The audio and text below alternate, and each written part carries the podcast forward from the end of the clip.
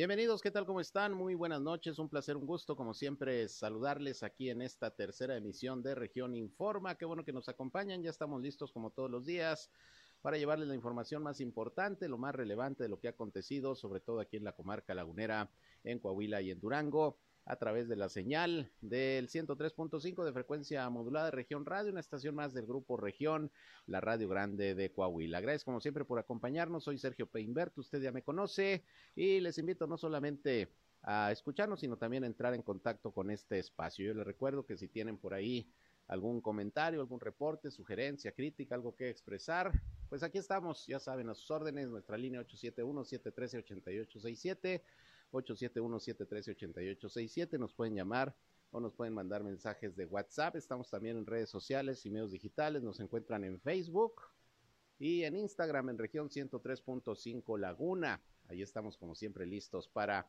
informarles eh, con contenidos que espero resulten de su interés.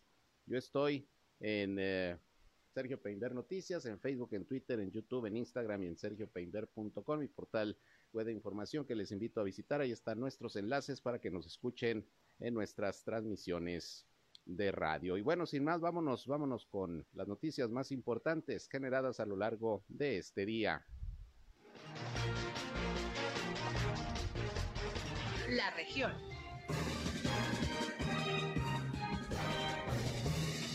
Bien, y vamos a iniciar con el reporte de la situación del COVID-19, tanto en Coahuila como en Durango. Tenemos la actualización de los datos precisamente que dio a conocer hoy la Secretaría de Salud. Hoy, por cierto, hubo sesión del subcomité de salud aquí en la comarca lagunera. En un momento le tendré los detalles también de lo que comentó ahí el eh, gobernador Miguel Ángel Riquelme Solís. Por lo pronto, el día de hoy se reportan 32 nuevos casos eh, de virus SARS-CoV-2, número bajo para ser martes, además de dos defunciones, las cuales ocurrieron en Musquis y en Sabinas. De estos nuevos casos, tres se corresponden a la ciudad de Monclova, siete a Piedras Negras, cuatro a Frontera, tres a Parras de la Fuente. Saltillo viene solamente con dos casos más, Nava, San Buenaventura y Torreón, con un caso más de COVID-19, bajo los números, le decía el día de hoy.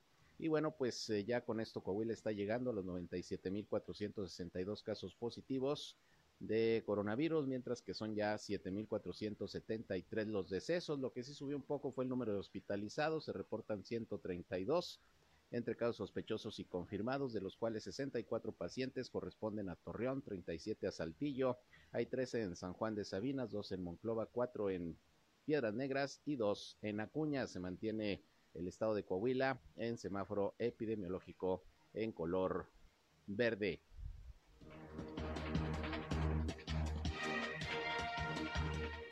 Bueno, y también allá en el estado de Durango se dio el reporte correspondiente al día de hoy, en donde, bueno, el acumulado ya hasta este momento, desde que inició la pandemia en aquella entidad, es de 48.398 casos confirmados y van 2.977 defunciones, es lo que está reportando el estado de Durango al día de hoy.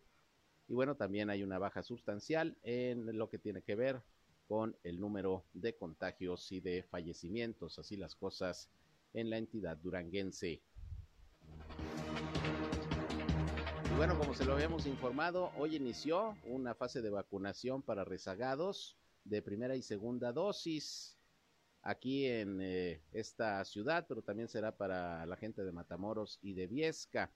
Esto estará aplicándose allá en el Hospital General de la ciudad de Torreón y le digo, va a ser casi un mes desde el día de hoy hasta el 10 de diciembre.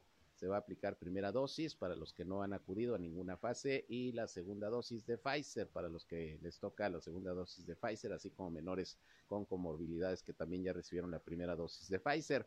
Los que reciban la primera dosis va a ser de AstraZeneca. Hoy platiqué con Cintia Cuevas, la titular de Programas Sociales del Bienestar aquí en la comarca lagunera de Coahuila, y esto es lo que nos explicó. Así estaremos en el Hospital General recibiendo desde el día de hoy hasta el 10 de diciembre a todas las personas que están pendientes de primera o segunda dosis. Eh, tendremos para aplicación de segunda dosis tanto Pfizer como AstraZeneca. Y por otro lado, también ya es tiempo de las segundas dosis de los menores con comorbilidades, también los estaremos recibiendo para su segunda dosis, así como todos los menores con comorbilidades que la vez pasada no pudieron acudir, de 8 a 1 de la tarde. Y vamos a estar en las dos modalidades, vía peatonal y también vía vehicular. Va a ser biológico AstraZeneca. El motivo es porque es el biológico que tendremos disponible para segundas dosis. Es decir, eh, a lo mejor va a haber quien diga, si yo quiero primera dosis Pfizer. No tenemos biológico disponible para primeras dosis. Tenemos pues hasta donde nos alcance para cubrir las segundas dosis de las personas que están pendientes de Pfizer y la segunda dosis de los menores. Es el biológico disponible. Así que eh, el que se estará aplicando en el caso de las primeras será AstraZeneca. Pues esperemos que sean al menos 15 mil personas las que podamos eh, atender en estos días y es más, pues por nosotros mucho mejor porque pues es necesario que todos estemos cubiertos, que todos estemos protegidos y además que podamos pues garantizar que vamos a pasar unas fiestas felices y que vamos a estar pues un poco más protegidos ahora que se vienen las fiestas decembrinas para la familia. Todos deben presentar copia de credencial, copia de CURS y el formato expediente. Para quienes van por su segunda dosis, los mismos documentos, copia de credencial, copia de CURS, formato expediente y además el comprobante de la primera dosis. Y es importante vacunarse porque todavía hay muchas personas que no lo han hecho, que tienen rezago en la aplicación de sus dosis. Precisamente la Secretaría de Salud de Coahuila dio a conocer que en esta recta final ya del año, la entidad tiene un acumulado de 355.906 eh, 355, personas mayores de 18 años rezagadas en la vacunación contra el COVID. Es decir, que no se han aplicado ninguna dosis. Por eso, pues prácticamente se está poniendo a disposición del público durante casi un mes la vacunación, sobre todo la primera dosis en esta fase que acabamos de escuchar con Cintia Cuevas, en el caso aquí de Torreón y la comarca lagunera.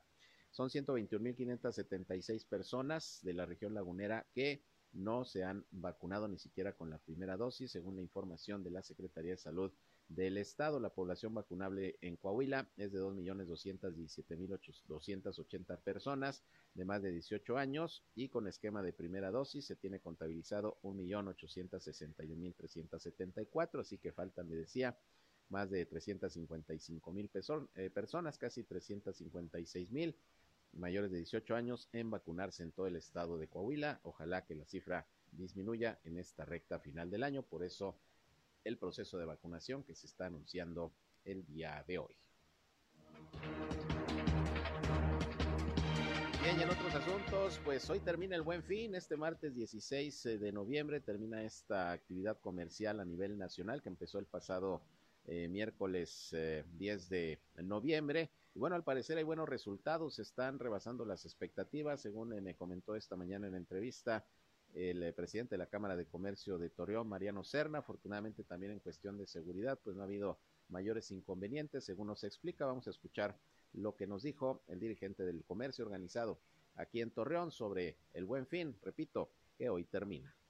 Ha sido un muy buen fin, el comercio se ha visto muy favorecido en esta, en esta semana que tuvimos de muchas ofertas Hemos estado revisando, nosotros hicimos recorridos con seguridad pública, con Profeco, con personal de Canaco, y estuvimos constatando que las ofertas sí fueron reales y se dieron muy buenos descuentos a los, a los clientes.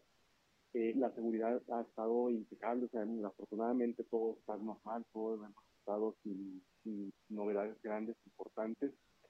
Y en cuestión de ventas, ya hemos estado monitoreando a varios de nuestros afiliados y nos hemos estado pasando información y sí nos reportan en comparación con 2019, porque pues en 2020 lo estamos dejando ahorita, hay más o menos nada más como una, historia. En el 2019 traemos un 40% de incremento en ventas ahorita a comparación de, este, de 2019. Y hay un dato bien, bien, bien importante y muy bueno que nos alienta mucho nosotros en el comercio, hay negocios que reportan hasta 10 veces más ventas en el, esto que va del, del buen fin, comparándolo con cualquier otro fin de semana. O sea,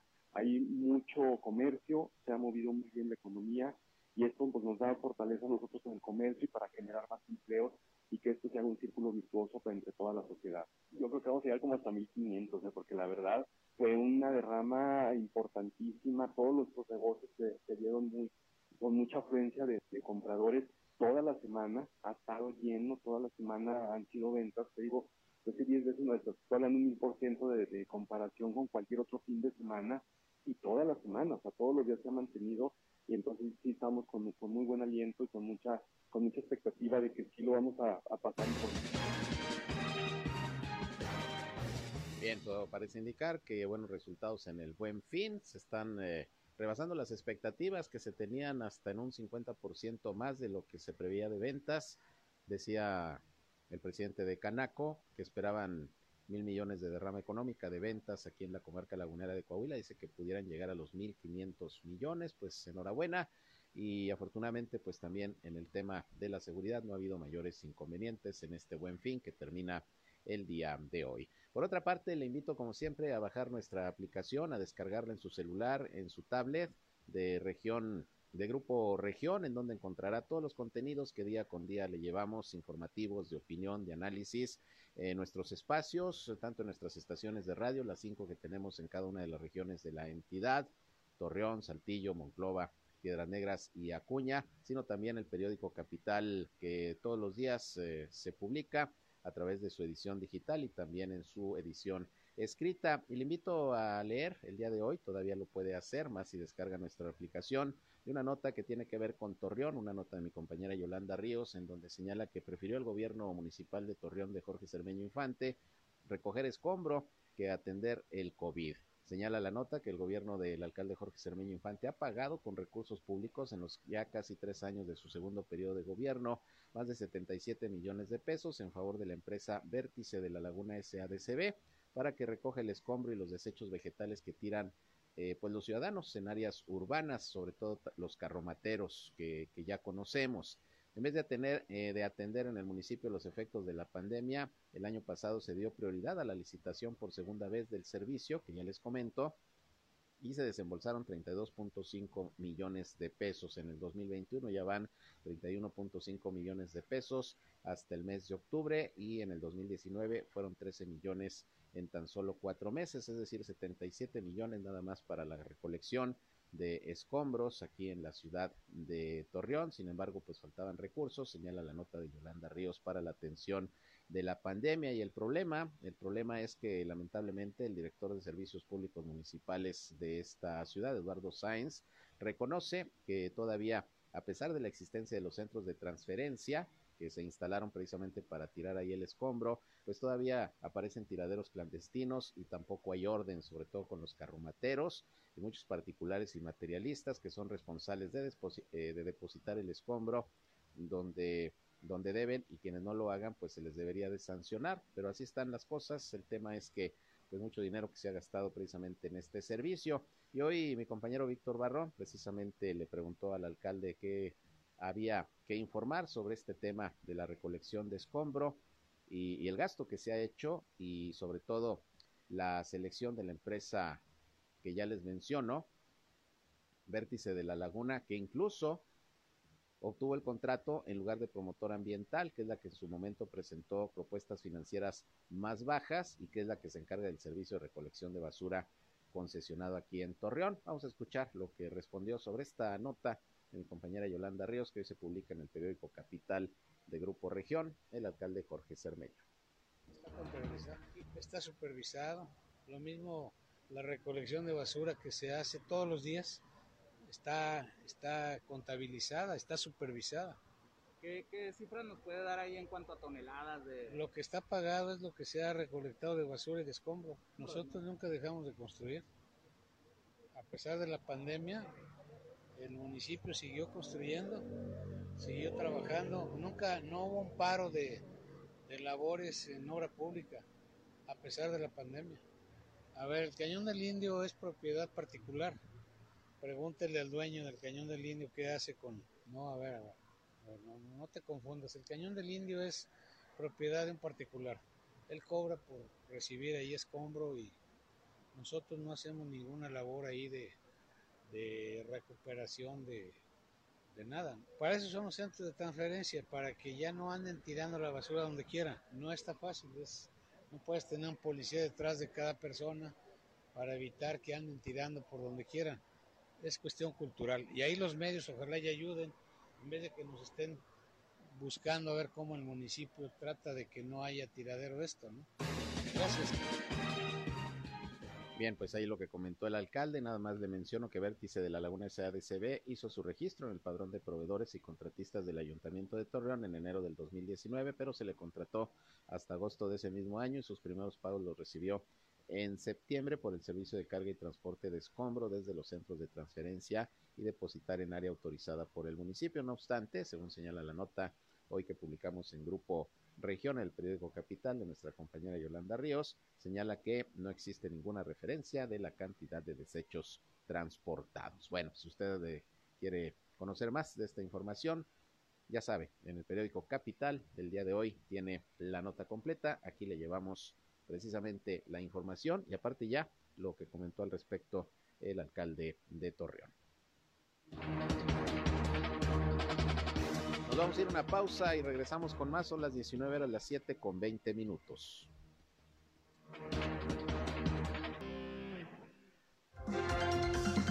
Regresamos a Región Informa.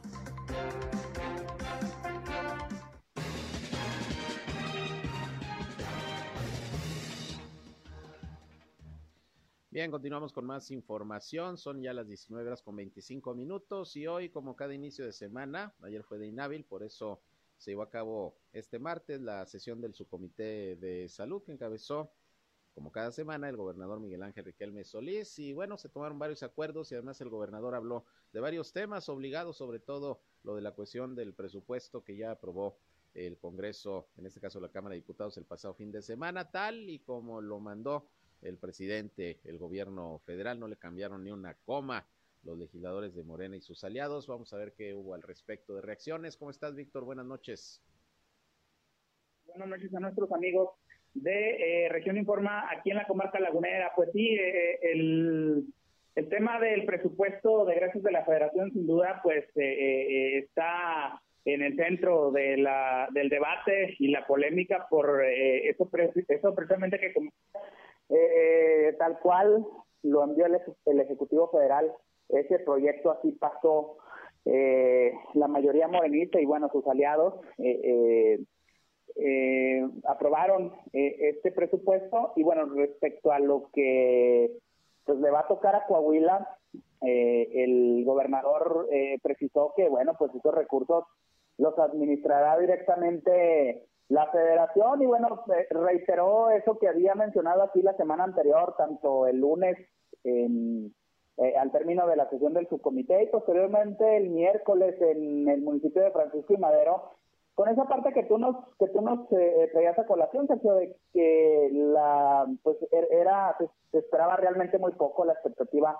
no era tan amplia en torno al presupuesto de egresos de la Federación para el 2022 y bueno, eh, eh, esto se, se consumó este fin de semana y el gobernador eh, opinó que, bueno, con base en esa orientación del presupuesto, Morena dejó morir al estado de Coahuila. Vamos a escuchar lo que en ese sentido comentó Miguel Ángel Riquelme Solís, gobernador de esta entidad. Operación política hacemos todos, ¿no? Yo también me voy a pasear por todo el estado y voy a, a, dar a conocer cuál es la, la postura nuestra y, y lo que se le dejó de dar a Coahuila, municipio por municipio. Les voy a hacer un recuento de los daños. Entonces, aquí no, hay que asustarnos. El gobierno federal hará lo, hará lo, lo suyo. Creo que Coahuila está muy maduro en ese aspecto. Sabe que Morena dejó morir al Estado. Sabe perfectamente que no eran todos los proyectos que nosotros teníamos como, como prioridad. Y que además de ello está sector por sector. Las, las eh, madres que hoy en día no pueden dejar a sus niños en una guardería, siempre se van a acordar del tema. Hoy, hoy en día, por los empleos que, que se pierden, por la estrangulación que están sufriendo algunas empresas, y la persecución, pues también, este, entonces, estamos parejos, no se preocupe por la, por la operación este, eh, política. Eh, aquí sí sabemos comunicar lo que está mal. Hay otras entidades que no lo. Bien, pues dura la crítica del gobernador Miguel Ángel Riquelme Solís hacia pues esto que finalmente aprobó Morena, eh, específicamente a través de sus legisladores, sus diputados federales y sus aliados, ¿no? Sí, bueno, eso que comentar respecto a la operación política, pregunta expresa de la prensa, eh, eh, se, le comentaba que eh, cuál iba a ser la forma en la que el Estado, bueno, iba a, reaccionar ante lo que se viene el próximo año con la cuestión de la revocación de mandato y que el presidente de la República pues ya anunció que, que hará pues esa, esa especie de campaña informativa sobre eh, el, el, tema este de la revocación de mandato. Y, bueno, por ahí viene la cuestión de la operación política. Y respondí al gobernador que eh, eh, pues por su parte en Coahuila resaltará lo que se dejó de hacer o de tener a partir de pues esta pues de que se pasara por alto el, en el presupuesto de egresos pues todos los proyectos de muy distintos rubros, Sergio, que eh, pues la iniciativa privada puntualizó varios, el agua, la seguridad, eh, eh, también pues la reactivación económica en ese día y que los diputados del PRI, bueno, pues estuvieron en contacto permanente con los diferentes organismos y cámaras empresariales. Y bueno, dicho sea de paso, el gobernador felicitó a los diputados federales del PRI por esa diputados federales del PRI por esa batalla, esa lucha que dieron eh, eh, por defender eh, el presupuesto para Coahuila, pero bueno, finalmente se dio ese 50% más uno que, le es suficiente a Morena con su con su mayoría y sus aliados, ¿no? Para, para que esto fuera aprobado, Sergio.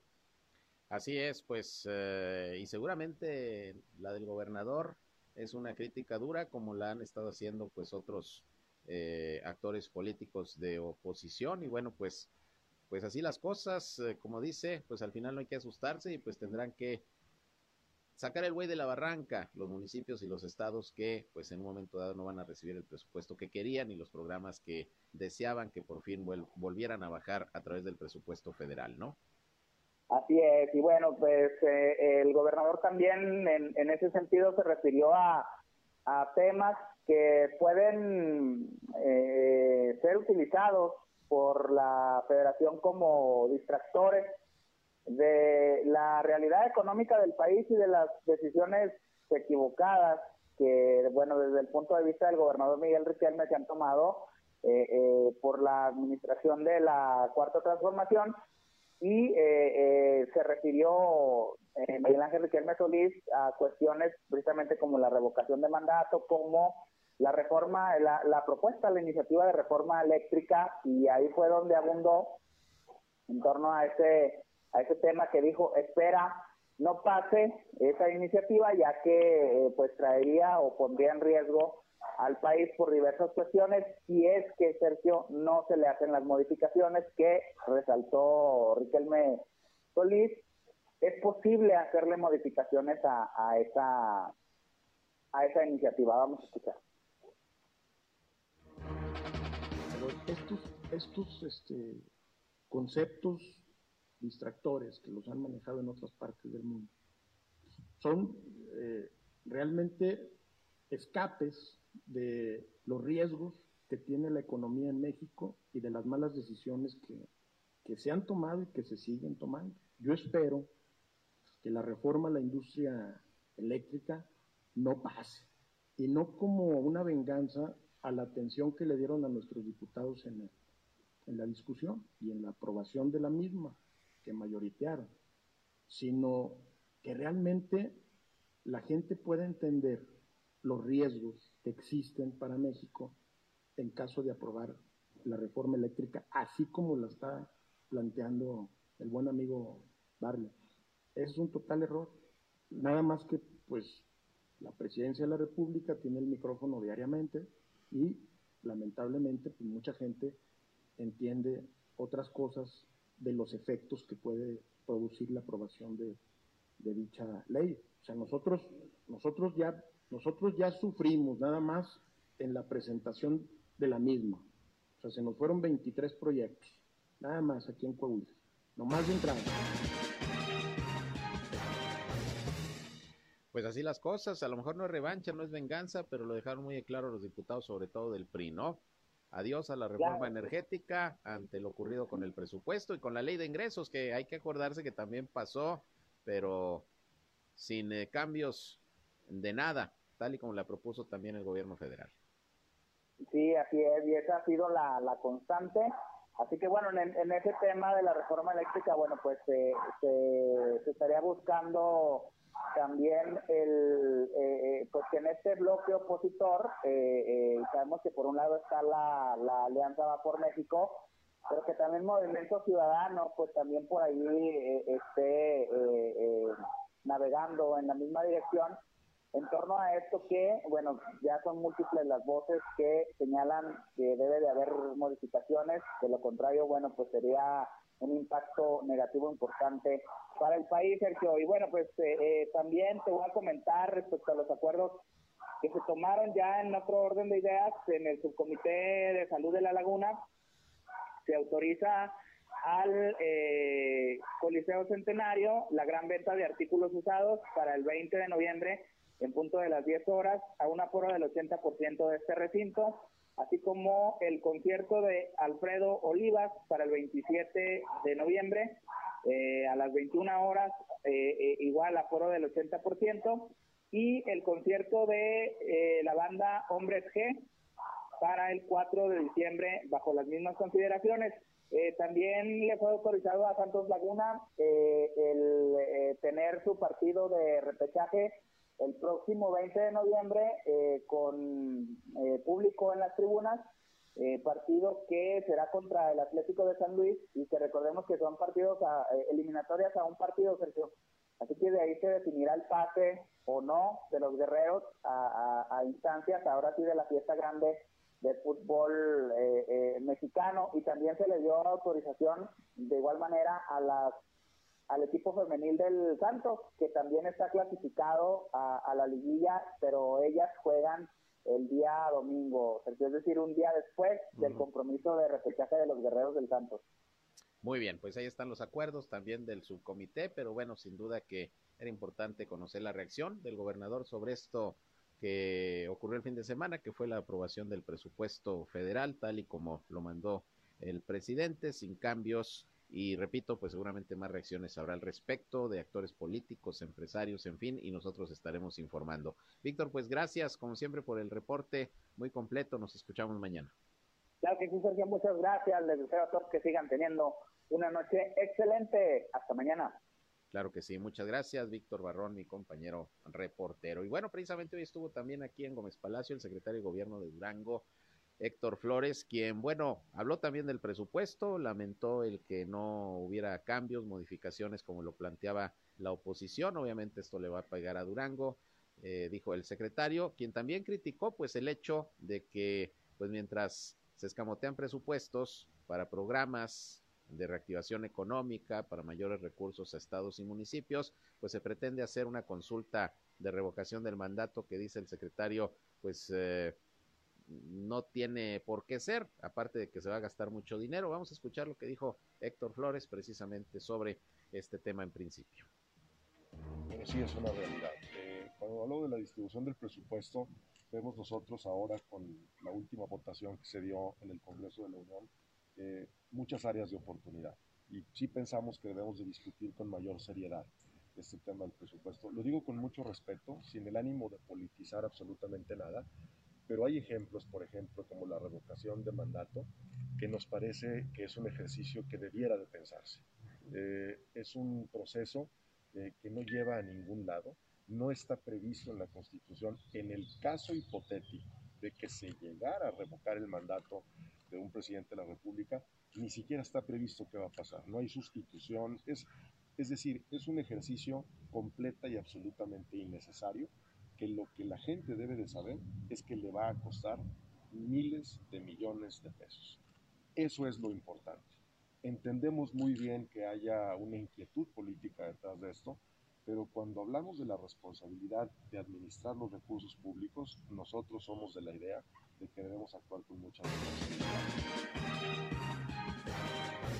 Bien, pues eso comentó Héctor Flores, secretario de Gobierno de Durango, quien también pues destacó los números que ayer el gobernador eh, José Rosa Saizpuro dio a conocer sobre la situación de la recuperación del empleo en Durango. Ya se recuperó lo perdido en la pandemia y además pues eh, eh, se están teniendo pues mayores fuentes de trabajo, lo que habla de la reactivación económica. Esto dijo también Héctor Flores sobre las cifras del empleo en la entidad.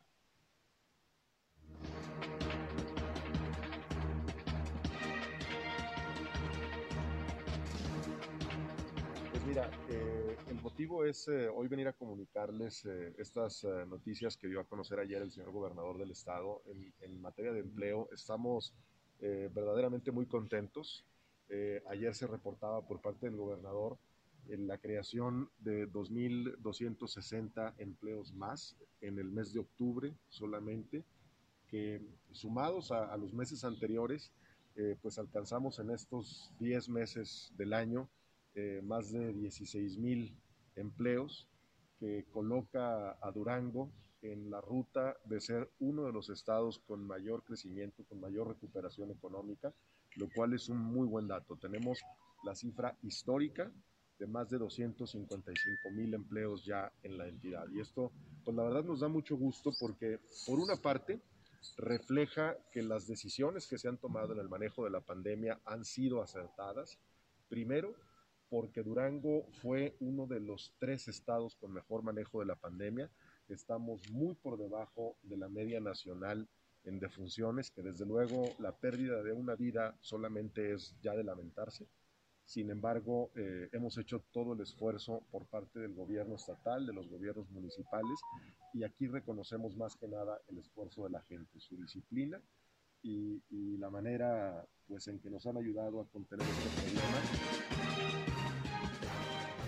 Bien, pues avanzando Durango en materia de recuperación económica y de creación de puestos de trabajo. Y hablando precisamente de cuestiones económicas, hoy en rueda de prensa la presidenta de Canacintra allá en Gómez Palacio, Patricia Corro, anunció eh, que todo está listo ya para la realización de la sexta Expo Industria y Negocios que se va a desarrollar en esta ciudad de Gómez Palacio los días 18 y 19 de noviembre, el jueves y el viernes. Comentó que habrá una exposición empresarial de 29 stands, mesas de negocios donde participarán más de 80 empresas de la región y conferencias con destacados periodistas, empresarios y motivadores. Dijo que la entrada será gratuita para todo el público y bueno, la dirigente empresarial apuntó que esperan por lo menos mil asistentes. El evento se va a desarrollar ahí en el Centro de Convenciones Posada del Río, ya no en el Centro de Convenciones de la Expoferia, porque pues ahí está ahorita la Feria de la Familia, la Feria de Gómez Palacio, pero jueves y viernes este evento, entrada libre a las conferencias, a la expo, allá en esta actividad organizada por sexto año por Canacintra Gómez Palacio. Pero precisamente también Patricia Corro dijo que ya se observa en el sector empresarial, en la industria sobre todo, una recuperación del empleo, como lo comentaba hace unos momentos el secretario de Gobierno de Durango, Héctor Flores. Vamos a escuchar lo que sobre esto dijo Patricia Corro.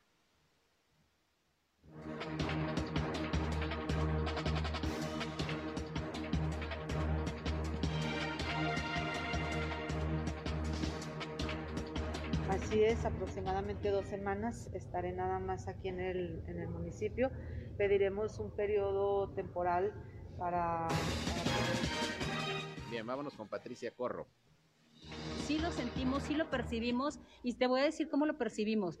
Eh, en cuanto empiezas a tener una rotación más grande y donde ya te, te, empieza a costar trabajo contratar gente, es donde dices, sí es cierto, ya estamos por lo menos a lo que habíamos a lo que habíamos este alcanzado antes de la pandemia, se recuperaron Ya estamos más. Se, recuperaron, las fuentes de empleo, de empleo, y un poco más. La recuperación, no, la recuperación vino desde junio, sí, de, em, de los empleos, de los empleos estamos desde junio ya habíamos alcanzado. En junio ya habíamos alcanzado este y ya ahorita ya estamos superando, en octubre ya estamos superando los empleos que se habían perdido. Pues un mejor eh, panorama para el sector empresarial de la laguna en este cierre de año con la reactivación que ya se está dando económica. Vamos a una pausa y regresamos con más.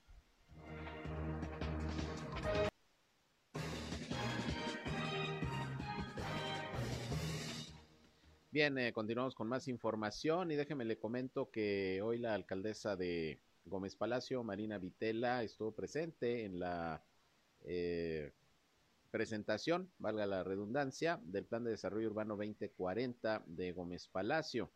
La Dirección de Obras Públicas y Desarrollo Urbano realizó esta presentación y bueno, este plan de desarrollo urbano es un instrumento de planeación que permite marcar el rumbo de una ciudad a través de la identificación y localización de los problemas y por eso desde el inicio de la administración esta dirección se dio la tarea de actualizar el plan de desarrollo urbano, pero también proyectarlo por lo menos a 20 años. Y bueno, la alcaldesa Marina Vitela pues resaltó la autoridad, eh, resaltó la necesidad, perdón, de contar con este tipo de herramientas que permitan a las ciudades crecer adecuadamente. Son documentos siempre muy importantes, los planes directores de desarrollo urbano, porque marcan el rumbo del crecimiento de las ciudades. Hoy se hizo la presentación ahí en el Teatro Alberto M. Alvarado, ahí con eh, eh, público y con la participación de la alcaldesa Marina Vitela y de eh, funcionarios públicos de diferentes áreas de la administración municipal, arquitectos, ingenieros y bueno, los que tienen que ver con estos temas. Y bueno, al término de esta actividad, la alcaldesa Marina Vitela pues eh,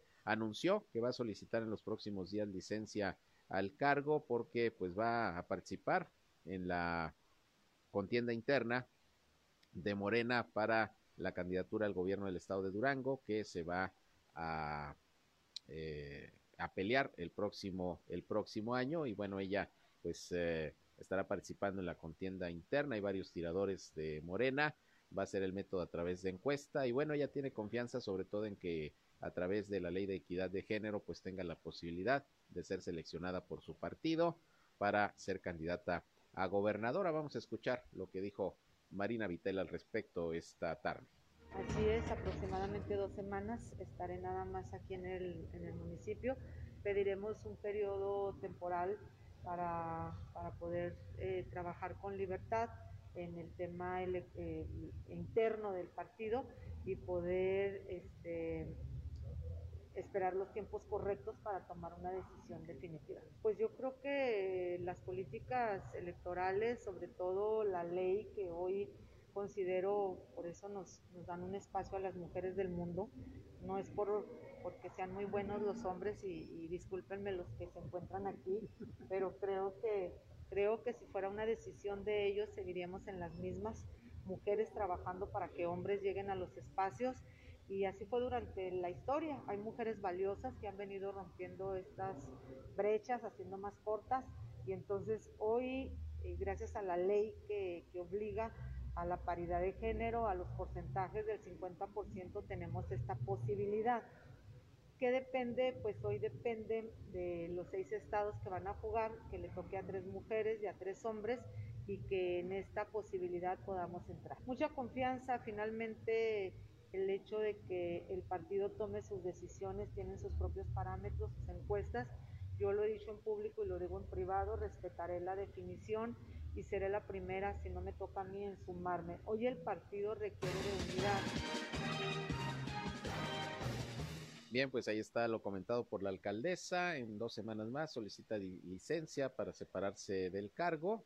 Obviamente pues eh, durante el tiempo que dure la contienda interna, si resulta ser la, la candidata, bueno, pues ya eh, quizá ya no regrese, si no, pues volverá a continuar con su mandato en el municipio, pero por lo pronto pues ahí está su intención de participar y hay otros tiradores, le decía dentro de Morena, también ya Manuel Espino, el dirigente nacional del PAN y morenista, ya pidió licencia al cargo de coordinador nacional del Servicio de Protección Federal, va a participar, también por ahí anda eh, moviéndose el senador José Ramón Enríquez.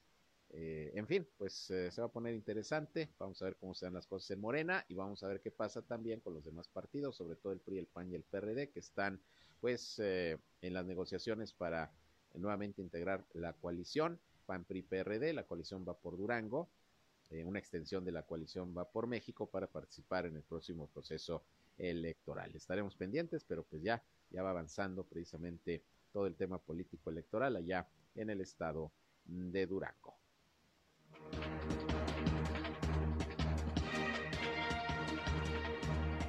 El país. Bien, ya hay bastante información eh, nacional y notas eh, pues de relevancia. En principio esta mañana en la conferencia de prensa mañanera, como todos los martes, se presentó el pulso de la salud y ahí el eh, secretario de, de, Salud, Jorge Alcocer, informó que a la fecha se han entregado 53.834.931 piezas de medicamentos a los almacenes estatales. Ya, pues luego del regaño que les dio el presidente López Obrador al secretario de Salud y al titular del INSABI, porque pues sigue el desabasto de medicamentos, bueno, pues ya, ya al parecer van a tratar de normalizar dicho abasto precisamente en todo el país. Por su parte, el subsecretario Hugo López Gatel destacó que México acumula ya 16 semanas con una reducción en los contagios y hospitalizaciones por COVID-19 y se anunció, se anunció que a partir del 19 de noviembre se va a abrir un preregistro para comenzar a vacunar a menores de 15 a 17 años de edad, aunque no tengan comorbilidades. De 15 a 17 años de edad sin morbilidades es eh, parte de la población de menores de edad que van a comenzar a ser vacunados contra el COVID-19, parte de lo que se anunció esta mañana en la conferencia de prensa mañanera. Por otra parte, la tarde de hoy llegó al Senado de la República una nueva terna de propuestas del presidente López Obrador para la vacante que dejará el ministro Fernando Franco de la Suprema Corte de Justicia de la Nación. La terna está integrada por Bernardo Batis, Eva Verónica de Guibés y Loreta Ortiz. Al respecto, la presidenta del Senado, la ministra en retiro, Olga Sánchez Cordero, informó eh, a través de su cuenta de Twitter que los tres aspirantes todas son personas honorables y capacitadas para la posición de ministro. El ministro Franco González Salas concluirá su periodo eh, de 15 años en la Suprema Corte de Justicia el próximo 12 de diciembre. Pero hablando de la Suprema Corte de Justicia de la Nación, bueno, pues le comento que anuló el eh, Poder eh, Supremo de Justicia en México, anuló el día de hoy por unanimidad la decisión del Congreso de ampliar dos años más el mandato del presidente Arturo Saldívar, quien ya había rechazado la medida meses atrás. Los once magistrados de la Suprema Corte consideraron que la extensión del mandato de Saldívar es contraria a la Constitución, la cual establece que la presidencia del tribunal dura máximo cuatro, cuatro años. Y un juez federal eh, amparó al gobernador de Tamaulipas del Partido Acción Nacional, Francisco Javier García Cabeza de Vaca, contra la orden de aprehensión emitida por lavado de dinero y delincuencia organizada que le está fincando la Fiscalía General de la República. La sentencia notificada hoy por el juez octavo de distrito en Tamaulipas protegerá al gobernador hasta que la Suprema Corte resuelva si conserva el fuero constitucional o hasta que termine su mandato al frente del Estado.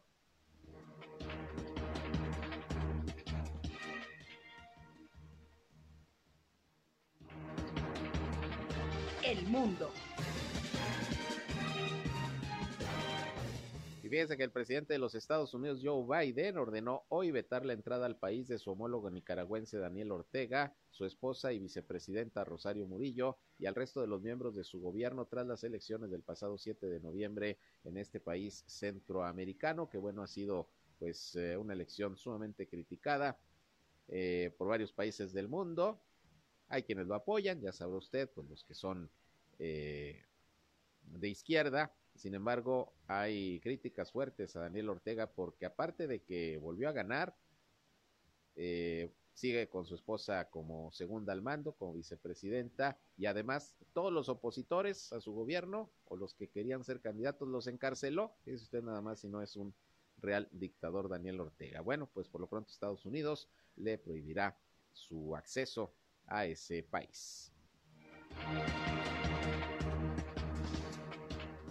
Bien, y con esto llegamos al final de la información aquí en esta tercera emisión de Región Informa. Yo les agradezco mucho su atención a este espacio noticioso y mañana, ya saben, en punto de las 8 a.m., les espero en nuestra primera emisión con todas las noticias, lo más relevante de lo que acontece sobre todo en la comarca lagunera, en Coahuila y en Durango. Por lo pronto, continúen con nosotros aquí en el 103.5 de frecuencia modulada Región Radio, una estación más del grupo Región, la Radio Grande de Coahuila y que sigan disfrutando de este, de este martes. Pásenla bien, yo soy Sergio Peinbert, usted ya me conoce. Buenas noches.